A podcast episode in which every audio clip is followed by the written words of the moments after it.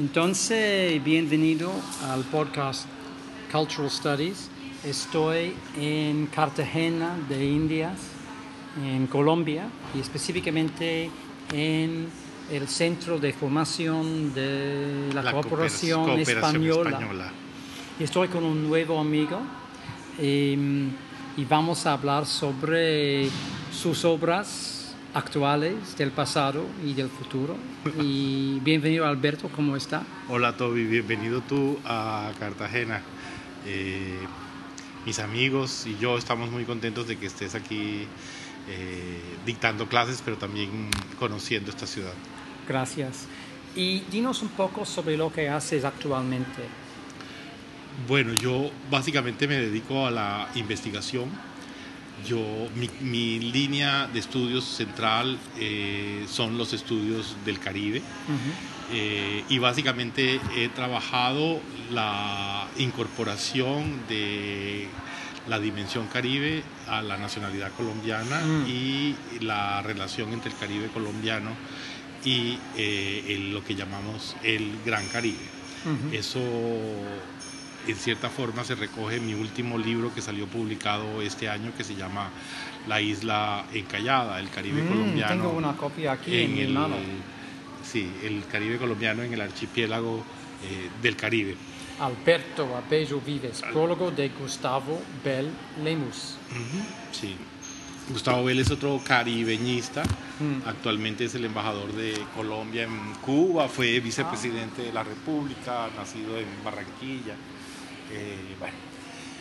Y, mm, pero, mm, digamos, eso está atravesado por una indagación eh, que tiene que ver con las aportaciones de la cultura precisamente al desencallamiento de esa isla o a la superación de la pobreza y mm. de las eh, dificultades socioeconómicas que atraviesa buena parte de la población del Caribe el Caribe colombiano, donde habitan más o menos, poco menos de la cuarta parte de la población colombiana, pero una gran cantidad de personas, cerca de 10 millones de personas, mm. es una región mm, con un profundo rezago regional en materia de condiciones de vida para sus habitantes. Mm. No tiene el Caribe colombiano las mismas condiciones que tiene el promedio de los colombianos y mucho menos la que tiene el promedio de los habitantes de la capital de la República, en Bogotá, a 2.600 metros del mar. Mm, pero también este Caribe eh, fue pensado, o más bien fue invisibilizado y no pensado, fue ocultado mm. fue negado en los procesos de construcción de la nacionalidad colombiana en el imaginario en el imaginario nacional. Oficial y no oficial. Sí, correcto. Sí, sí, sí, sí. Desde el siglo XIX, eh, cuando esta nación se construye, cuando se da la independencia y nos empezamos a inventar el país, nos inventamos aquellos elementos constitutivos que nos van a unir, que nos van a integrar como colombianos. Eh, emerge el himno nacional, la bandera, emerge la decisión de que seremos un país que va a hablar y se va a unir eh, alrededor de la y se va a comunicar con la lengua castellana cuando eh, teníamos una multiplicidad de lenguas. Aún hoy, en 2015, Colombia en Colombia se hablan muchísimas lenguas. En el caso del Caribe colombiano, por ejemplo, se habla, además del castellano, se habla el inglés, se habla el creol de, de matriz inglesa, pues se habla el palenquero y se hablan nueve lenguas indígenas vivas, eh, de 60 más o menos que debió haber cuando llegaron los conquistadores españoles.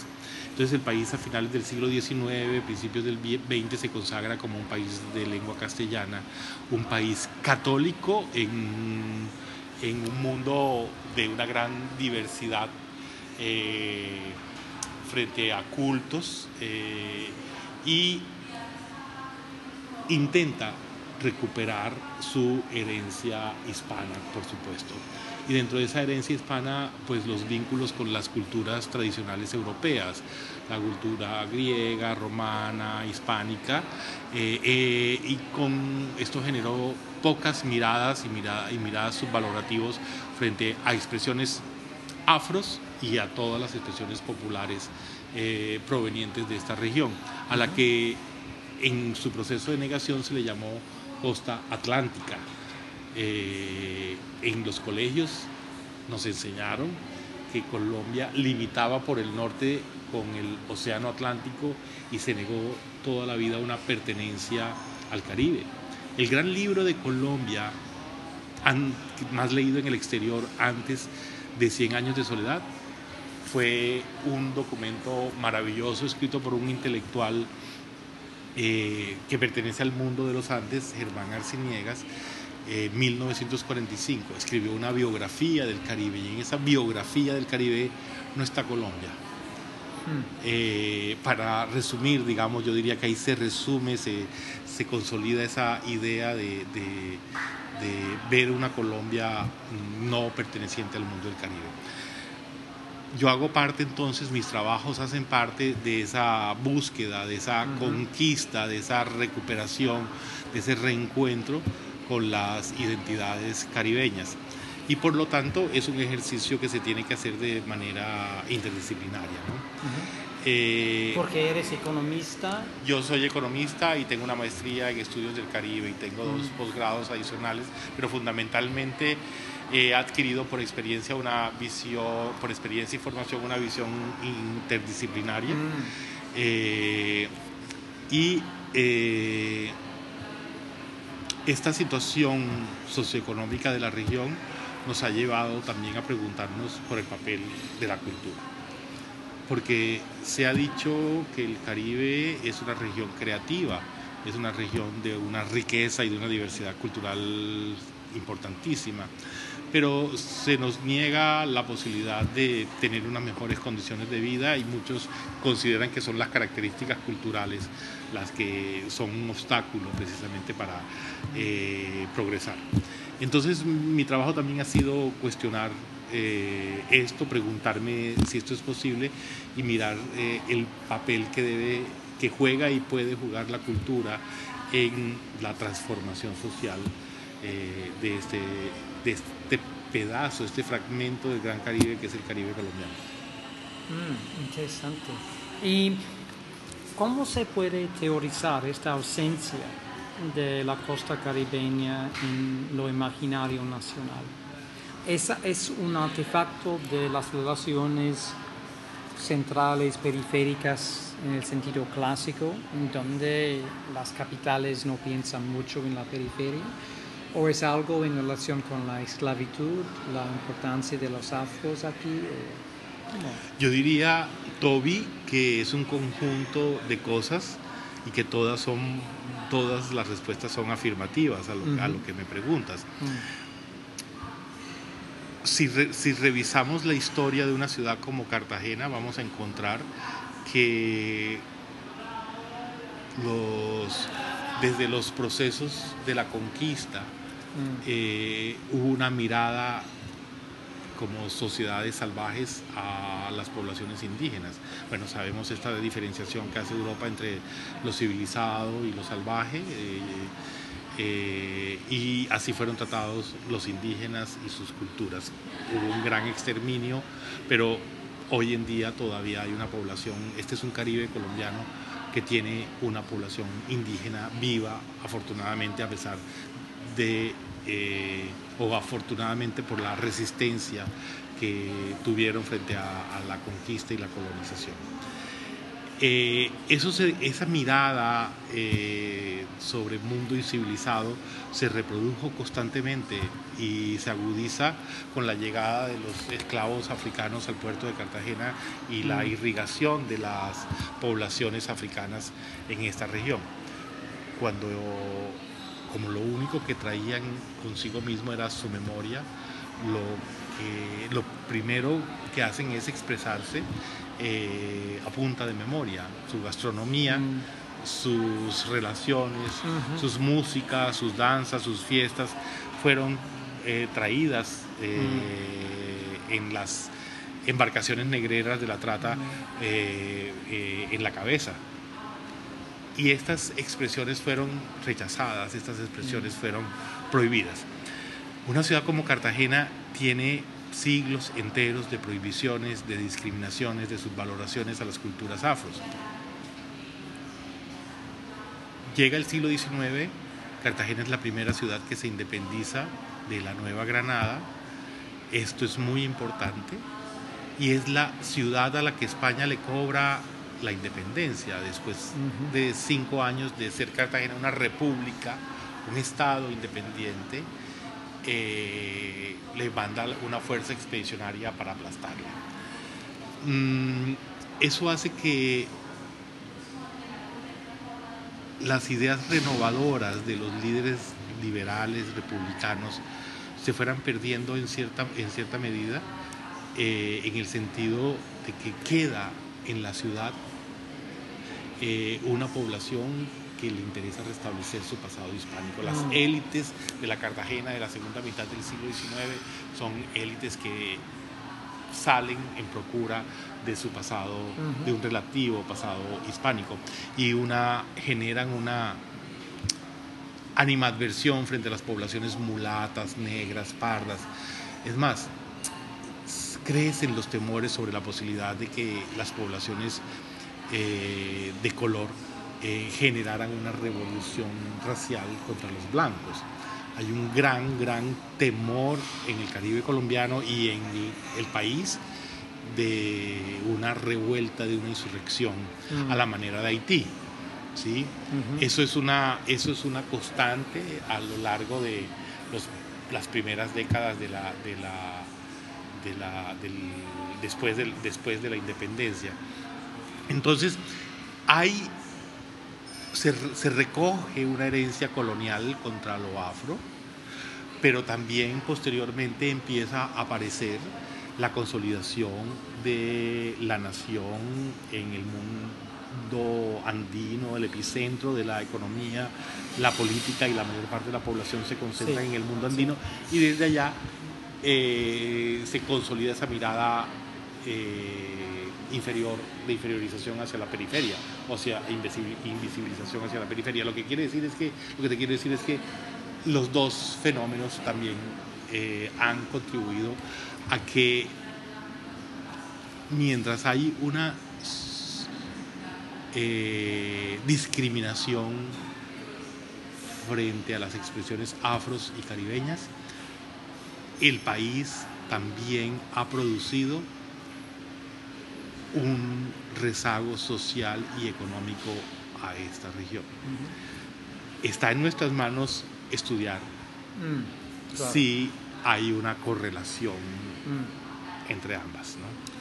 Y esta historia de ocupación y colonialización, como en el caso de muchos puertos, está complicada, porque no estamos hablando solamente sobre los españoles quisiera preguntarte sobre el impacto de otros países de Europa con intereses materiales en los años del colonialismo en partes de la costa, porque tenían una influencia que no existía, supongo, al interior del, país. Sí, bueno, partamos de, de la idea de que la avanzada de la ocupación europea América y que comenzó prácticamente en el Caribe, la hizo España. Y España vino con, la, con la, eh, el objetivo de buscar el dorado, de mm. buscar los metales que eran la riqueza del momento. El oro. el oro, el oro y la plata sobre todo, ¿sí?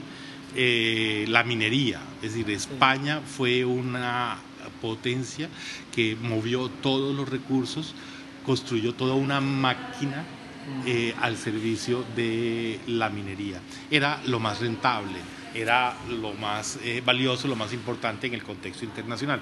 Las otras potencias fueron llegando a los territorios que España fue deshabitando, a las islas declaradas inútiles, y entre todas ellas eh, se generó, eh, en, el Caribe se expandieron las fronteras de los imperios. llegó Inglaterra, llegó Francia, llegó Holanda, llegó, llegaron los, los daneses, etc. Eh, y en algún momento se convirtió en un lugar, en un escenario, en un mar en disputa por parte de, las, de los imperios europeos.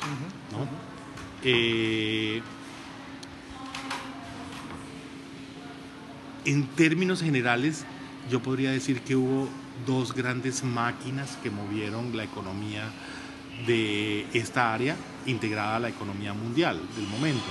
Una es la que ya comenté, que es la máquina de la minería, eh, de la que Cartagena de Indias hizo parte por el, eh, engranaje en la ruta de los metales. Y la otra, la, otra, el otro, la otra gran máquina fue la máquina de las plantaciones esclavistas, particularmente azucareras, que eh, surgen en, después de la famosa revolución del azúcar en Barbados en el siglo XVII. Eh, eh, y que se expanden tanto al Caribe inglés como al, Caribe francés y que hacen la riqueza económica de estas islas y que contribuyen con ello a la, a la acumulación originaria del capital en, estas naciones.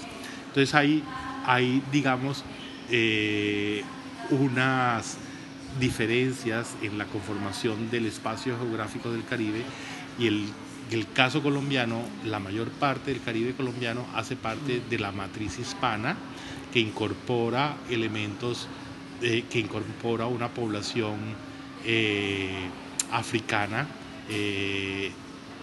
pero que hoy tiene como parte de esta nación un, mm. archipiélago en el Caribe Occidental que si bien en la distribución del mundo por parte de las potencias coloniales quedó en manos de la Nueva Granada, estas islas, eh, hoy llamado archipiélago de San Andrés y Providencia, eh, pasaron a ser pobladas inicialmente por puritanos ingleses y posteriormente por cimarrones eh, provenientes de Jamaica, lo que hace que tengamos un archipiélago donde se habla el inglés, donde se habla, se habla el creol. Entonces, lo que podemos ver es que no hay una sola matriz, una sola raíz que pueda mm. explicar el Caribe. El Caribe es más una especie de rizoma. Eh, Zona de contacto. Exacto, un, un, un lugar de encuentro, un punto, un punto de encuentro, de con muchas tensiones, por supuesto, un cruce de caminos eh, y, una, y una región intercultural per se. Sí. ¿no? donde se necesita las capacidades de antropología, economía, sociología, literatura, danza y todo eso. Claro. Y las lenguas, historia para comprender lo que pasa y por qué. Y así es, así es. No, una sola disciplina no es explicativa suficiente de esto que ha pasado aquí en esta parte del mundo, mm. porque en todas partes del mundo ha habido mestizaje, ha habido ocupaciones, ha habido eh, movimientos eh, de etnias, migraciones, eh, pero aquí ha ocurrido mm con, mucha fuerza, eh, con muchas vertientes. Es que lo que aquí ha ocurrido, es que si tú te pones a pensar lo que aquí pasó, en cuanto a las comunidades nativas no eran una sola etnia, estamos hablando de varios grupos, de varias familias lingüísticas. En el caso colombiano, por ejemplo, estaban arahuacs, chipchas, eh, caribes, ¿sí? y eh, a eso se le agrega los españoles que vienen provenientes de distintas áreas de la península. A eso se le agrega los africanos que llegan también, están localizadas su proveniencia, pero igualmente eh, hay, parece que diferencias de, sus lugares exactos y de sus regiones. Y a eso se le agrega todo lo que viene después, es decir, de ingleses, eh, todo tipo de europeos, etc. Más tarde al Caribe llegan también provenientes de la India, de la China. Eh, entonces nos encontramos en, un área eh, cultural mm, bastante diversa, poco unida. Hay gente que opina que el Caribe es una unidad en la diversidad. Yo cuestiono mucho ese concepto de unidad.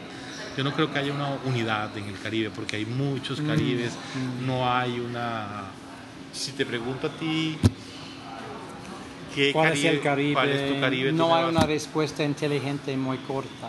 Y los ingleses van a decir, van a dar una, los franceses van a dar otra, los norteamericanos otra, eh, las organizaciones internacionales, si tú entras a ver cómo piensan las organizaciones internacionales del Caribe, lo vas a encontrar de, eh, a través de cómo organizan la información sobre el Caribe. Y tú encuentras que el Banco Mundial, el Fondo Monetario Internacional, la CEPAL, los distintos organismos no tienen unidad de criterio para identificar esta región. ¿no? Entonces no hay una unidad. La unidad en el Caribe es una, es una utopía, pienso yo. Mm. Y estamos en un momento, una coyuntura crucial y difícil, ¿no? Por el país. Un momento de la llegada de la paz, se dice. Ya es un proyecto. ¿Cuál era el impacto del conflicto aquí en la costa en comparación con el resto del país? Uf, esa es una historia bastante larga, Toby, pero yo te podría decir que brevemente que en nuestra costa caribe se reprodujo la violencia que trajeron los conquistadores en el siglo XVI. Las mismas formas de control de la población, de masacres, de asesinatos masivos, de persecución, de desplazamiento involuntario,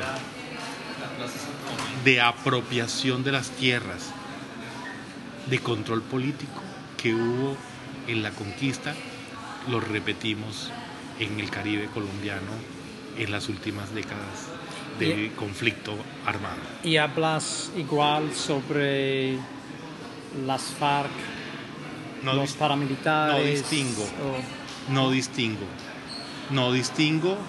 Eh, creo que ambos tienen una altísima responsabilidad en las condiciones eh, de los habitantes del Caribe colombiano. Ambos intervinieron en el desplazamiento de la población. Nosotros hemos visto en las ciudades cómo durante las últimas décadas ha llegado y llegado población eh, sin nada en la mano, porque han sido expulsados de su tierra por, por una u otra fuerza. Una u otra fuerza han maltratado a nuestra población simplemente por considerar a la gente amiga de determinada organización. Mm. Los guerrilleros matan a una población porque los consideran amigos de los paramilitares. Los paramilitares masacran a una población porque la consideran amiga de los guerrilleros. Es decir, nuestra población caribe ha estado en la mitad y los dos bandos tienen eh, eh, son la causa de todo esto. Mm, obviamente, ¿qué pasó? Es decir, tendríamos que ahondar un poco más en la, en la historia de la violencia en la región, pero digamos el paramilitarismo tan fuerte que vivimos en las últimas décadas tuvo que ver también con la expansión en algún momento de la guerrilla y de la inseguridad que la guerrilla generó mm. en la región, no solamente eh, para los empresarios, para los productores de la tierra, para los grandes latifundistas, sino también para el desplazamiento de la población civil entre un territorio y otro. Eh, y todo eso generó una reacción eh, militar de la sociedad amparada por el Estado para, y fue la, digamos, esos generó la fuerza que tuvo el paramilitarismo en la región, que fue una fuerza militar y política que entró con profundos intereses eh, al control social y económico del Caribe colombiano. Hoy, en La Habana, después de tres años, eh, y estamos casi seguros que muy pronto tendremos un acuerdo de paz firmado. Yo creo que es lo mejor que le puede pasar al país. Yo creo que lo mejor en muchas décadas que le puede pasar al país es este acuerdo con las FARC. Que las FARC se conviertan en una organización política, que participen en la incompleta democracia colombiana, pero que participen en ella, que participen de los espacios de la democracia, en el los parlamentos nacionales, en regionales, que puedan llegar a gobernar algún día, eh, que conformen sus partidos, etcétera, y que las discusiones eh, y los debates sobre el país eh, se den en el plano de las ideas y no entre balas, de echándonos, echándonos bala. por eso yo creo que hay que trabajar por eso. Yo creo que hay que trabajar con eso y tú, Toby, que estás en el campo de la cultura y yo que estoy en el campo de la cultura, creo que la cultura puede contribuir muchísimo a lo que Colombia... Yo, yo ¿Cuáles serían las formas ah, de contribución cultural a la oh, paz? Pero muchísimo. Hice un trabajo, yo hice un trabajo eh, recientemente sobre eso. Encontré que muchas organizaciones eh, civiles, sociales, privadas, han ya estado trabajando en los territorios de conflicto y de violencia, mm. trabajando con víctimas, trabajando con, con, combatientes que se han eh, reinsertado, mm. trabajando con las comunidades, trabajando con, con, aquellas poblaciones que tienen que retornar a los sitios de donde fueron desplazados. Mm. ¿Y qué encontré? Encontré que en el sondeo que hicimos eh, encontramos muchísimas organizaciones de esas que tienen eh, visiones, pero también tienen acciones culturales para, la, eh, para, contribuir al proceso. El proceso necesita sanar, el proceso necesita perdonar, el proceso necesita reencuentros, el proceso necesita eh, volver a hablar con diferentes, volver a entender, entender la diversidad. Y ahí estas organizaciones realizan una serie de prácticas culturales que han contribuido a ello. Por eso yo creo que para la etapa de los post-acuerdos con, en La Habana, no digo post-conflicto porque vendrán otros conflictos en Colombia seguramente, pero de los post-acuerdos, eh, la cultura que no ha entrado en las negociaciones, que es una palabra que no se ha mencionado en La Habana para nada, debería, debería ser eh, una dimensión importante a tener en cuenta. Yo no sé si te acuerdas, Toby, no sé si leíste En busca del tiempo perdido. Eh, en el primer tomo de En busca del tiempo perdido, el protagonista, al mojar una pequeña, un pequeño bizcochuelo, una madeleine en una taza de té caliente, se... Pobre Swan, ¿no? Eh, sí, se eh, reincorpora a su identidad, mm. recupera la memoria eh, y se anima para seguir adelante. Eh, creo que desde la cultura, no solamente en el campo de, digamos, los, los bueno, por un lado hay, hay necesidades de infraestructura cultural para los espacios de encuentro lo que hemos visto, por ejemplo, es que hay algunas eh, estrategias de reinserción que no tienen en cuenta una plaza pública, eh, una iglesia, un cinema, un parque, etc. Desde, desde, es decir, creo que los posacuerdos deben generar lugares de encuentro.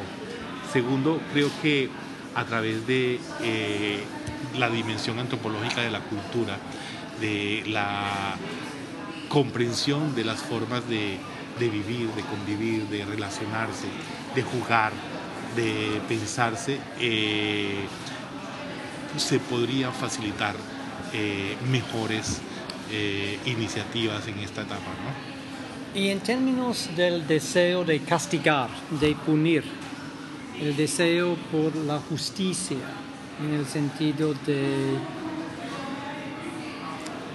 mandar las FARC uh, o los paramilitares a la cárcel a causa de no secuestró, a causa de secuestrar, a causa de matar, a causa de la tortura. Toby, pero si es que en Colombia tuvimos un proceso de paz exitoso que fue el proceso con el M19 mm. y supimos perdonar. A veces de vez en mm. cuando algún loquillo eh, mm, se le da por querer echar para atrás la rueda de la historia, pero supimos perdonar eh, y el M19 se integró a la vida política de los colombianos y hoy en día son figuras, lo que fueron los dirigentes de la guerrilla del M19 son figuras que han gobernado, que están en el Parlamento colombiano, etcétera. Yo creo que eh, hay un esquema que es el que se está planteando en La Habana, yo no soy experto en eso, que es la justicia transicional, pero yo quisiera que pensáramos más en las posibilidades también del perdón, de, eh, de entender que debemos perdonar hasta lo imperdonable. Mm. Yo conozco el dolor de los colombianos. Todos los colombianos hemos sufrido de una u otra forma por el conflicto y han sido dolores inmensamente fuertes. Eh, pero ante eso creo que es mejor una solución que, eh, nada. que perdone, que, no revuelva el cotarro. Eh, seguramente va a haber esquemas transicionales donde se van a agrupar las personas y se van a ir a determinadas zonas del territorio nacional donde van a estar eh, haciendo cierto tipo de labores. Seguramente mm. se está hablando de la creación de una comisión judicial con expertos internacionales y nacionales para estudiar los graves procesos de eh, los grandes crímenes, los crímenes de lesa humanidad y demás. ¿no? Eh, pero en el fondo eh, yo creo que deberíamos superar esto de la forma más pacífica y tranquila mm. posible, ¿no? No entiendo, es que simplemente estoy pensando en Chile, en Argentina, en España, de hecho y los heridos de la guerra civil en España y el deseo por la justicia ya importan. En Chile y en Argentina, a causa de los intentos de crear redención, hay mucho resentimiento y por supuesto un intento de revisitar estas decisiones contra los fascistas. Sí, sí. En Colombia también hay un sector muy importante de la población que quisiera verlos muertos, que quisiera verlos encerrados en la prisión durante años. Eh, pero entonces me pregunto, mm. ¿y cuál proceso de paz?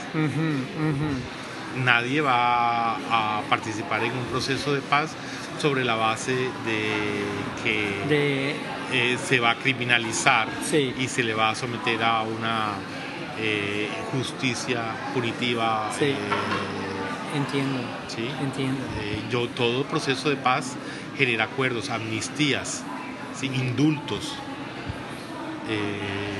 y eso hay que hacerlo en Colombia.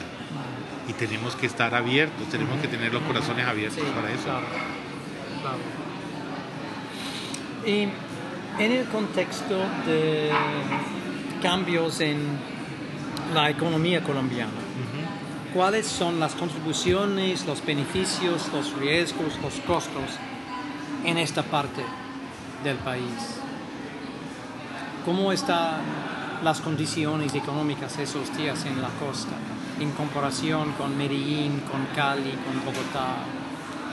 Bueno, estamos viviendo un proceso ambivalente.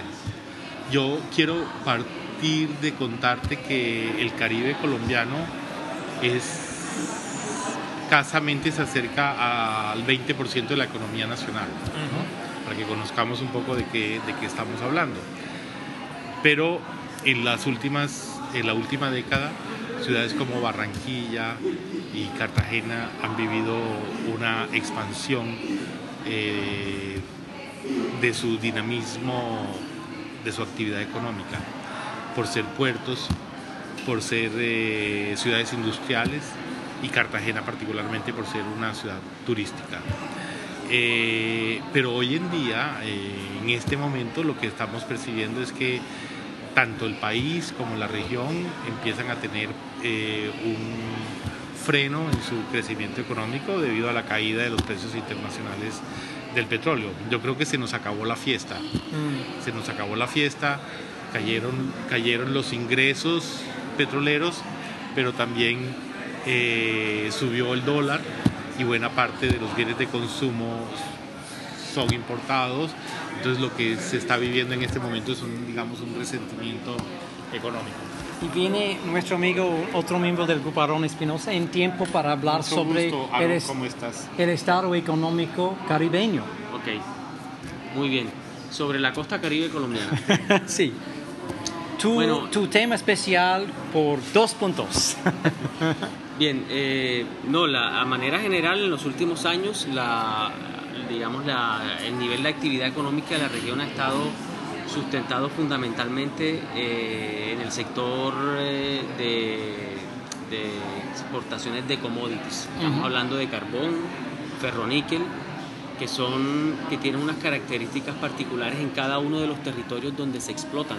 Mm. Estamos hablando de los departamentos de La Guajira, del Cesar, incluso eh, hay una parte de Magdalena y del departamento de Córdoba. Estos, Estas economías no tienen muchos eslabonamientos con el resto del territorio y eh, por lo tanto no pueden generar eh, apalancamientos, efectos multiplicadores hacia otros renglones de la economía. Son economías de enclave eh, e incluso esta es una característica que predomina en algunos de los núcleos urbanos más grandes de la región, como es el caso de Cartagena. Uno de los tres pilares de la base económica de la ciudad, que es la industria, tiene esta característica. Entonces, eh, son, son actividades eh, orientadas fundamentalmente hacia los mercados externos, eh, con muy poco relacionamiento con el territorio. Y, digámoslo así, igual podría suceder en el caso de Cartagena, por ejemplo, con un sector en auge que está conectado con las dinámicas económicas mundiales, que es el sector de logístico y portuario. Entonces son, son economías que no reproducen mucho el capital más allá de los sectores o de las actividades en donde están concentradas. Eh, y digamos que eh, eso a manera general, eh, la región ha, ha, presentado un comportamiento relativamente eh, ventajoso en relación mm. con otras regiones del país. Estoy hablando en los últimos años, aunque los signos del rezago, del atraso persisten. Lo que señalábamos sobre indicadores muy típicos como el ingreso por habitante que están 30% por debajo de los promedios nacionales.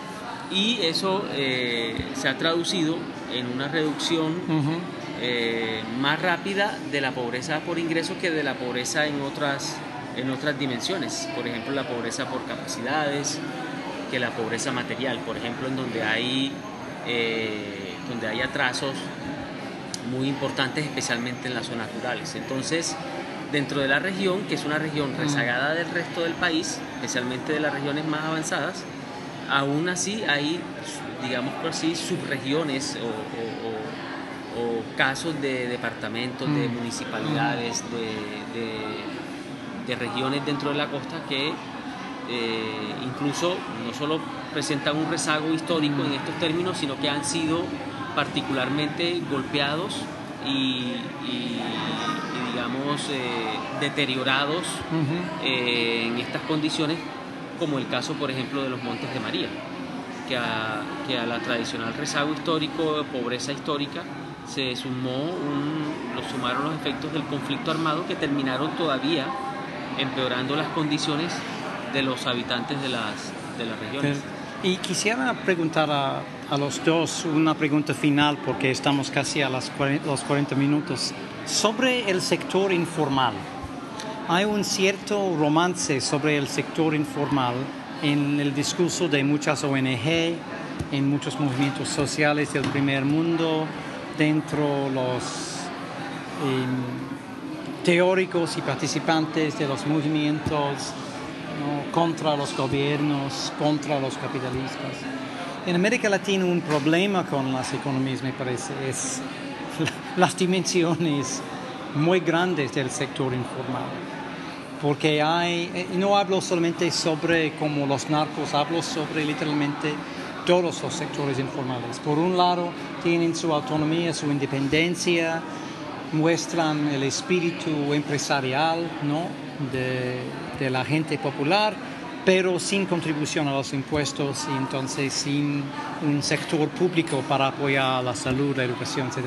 Entonces mis prejuicios. Quisiera saber lo que son tus opiniones, sus opiniones sobre el sector informal y su contribución o sus problemas. Él es el experto. Bien, el, es decir, el, el, tamaño de la informalidad varía de acuerdo con el criterio.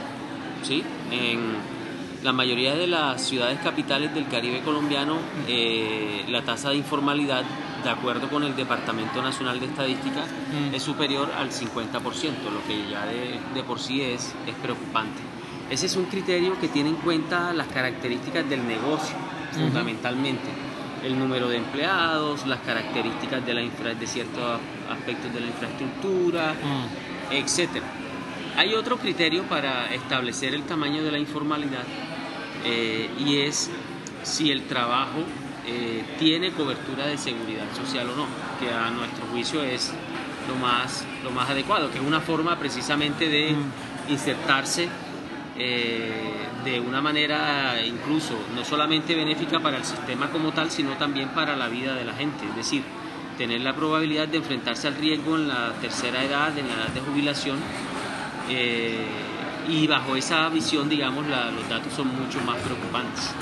Las privaciones son mucho más elevadas. A ver, sobre el tema de la, de la informalidad, ahí convergen una serie de, de, elementos que harían, que son necesarios para entender la complejidad de la problemática, no solo en cuanto a que son un tama, son, representan un tamaño muy grande de la población, que hace aportes, pero que no genera unos aportes de pronto más visibles al, al, sostenimiento de las, del Estado y de sus, digamos, a través de la tributación y otras cosas, mm. eh, pero que sí tienen que ver indiscutiblemente con, eh, digo yo, estas, estos temas con la manera como, por ejemplo, eh, se ha venido eh, gestionando el espacio público.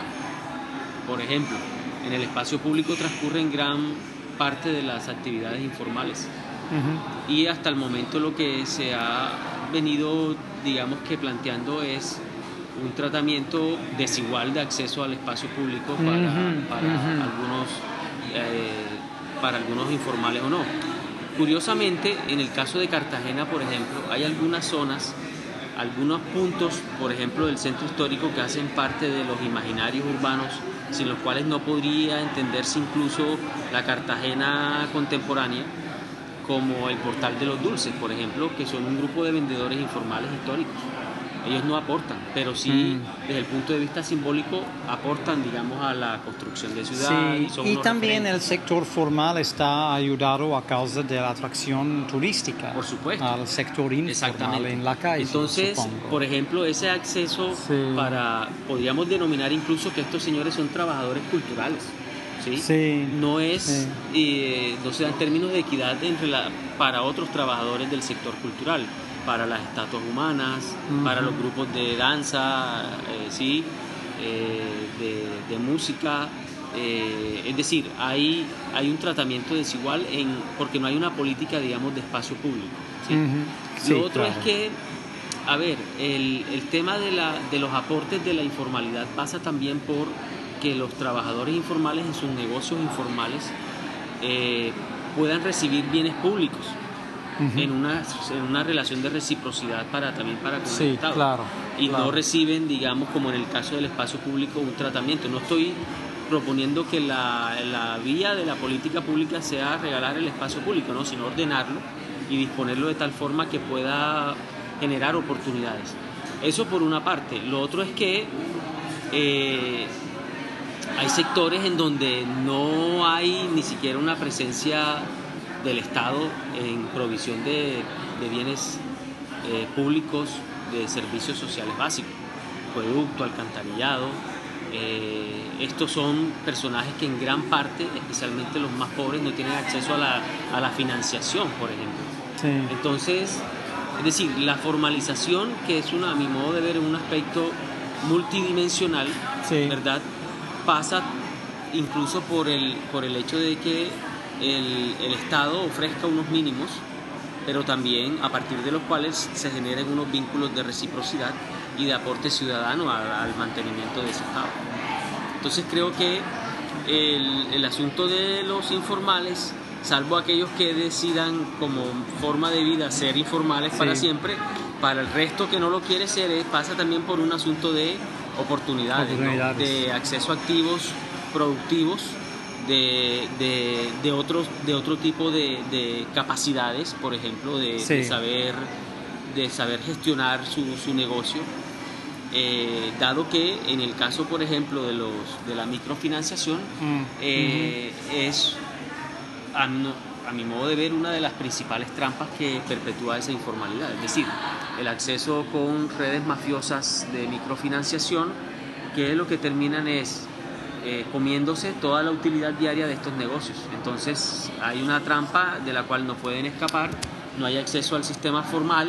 es decir, Entonces- u- lo que yo creo en últimas es que la, para acabar la informalidad, si es deseable acabarla, ¿verdad? O, o transformarla, se necesita una mayor dosis de formalidad en otros, en otros Sí, aspectos. sí, ¿no? Pero también una apertura de sectores como el financiero. Ah, por supuesto. Pero por Eh, supuesto. la baja bancarización en Así es. Las altas tasas de los servicios financieros son un obstáculo para que la, la población informal pase a, a un Y, y yo sí creo que, y yo creo Alberto que hay un asunto también de coordinación de políticas. Mm. Es decir, las políticas locales se manejan muy, muy a la saga de las políticas nacionales. Las políticas de empleo nacion- son nacionales. Nosotros aquí, por ejemplo, en muchos territorios del Caribe Sí. no conocemos políticas de empleo locales, no las hay desde el punto de vista de la concepción y así sea que aborten en el intento, pero no, la, no se concibe. Es un tema de saldo en primera instancia, ¿no?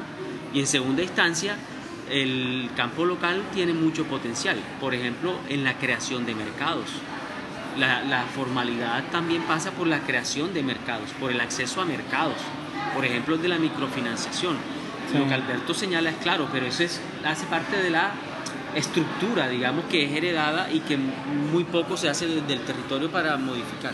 Entonces lo que, lo que hay que hacer es proponer condiciones locales, intervenciones puntuales para Ujú. crearle las condiciones a quienes tienen esos, a quienes tienen el mercado, ¿sí? la, la gran luz que proyecta el mercado para que esa luz entre a estos sectores.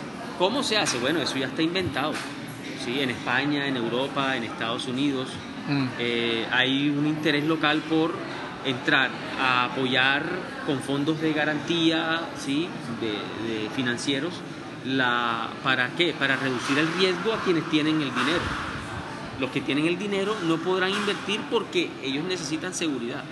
Pero la seguridad no se lo pueden dar los informales. Mm. La seguridad la, se la tiene que dar el Estado. Entonces sí creo Mm. que ahí estamos esperando también una especie de formalización, de afinación de las políticas locales. Mm. Y yo creo que ahí hay un Claro. campo en donde las capacidades deben explotar, digamos, para que no sigamos extraviados.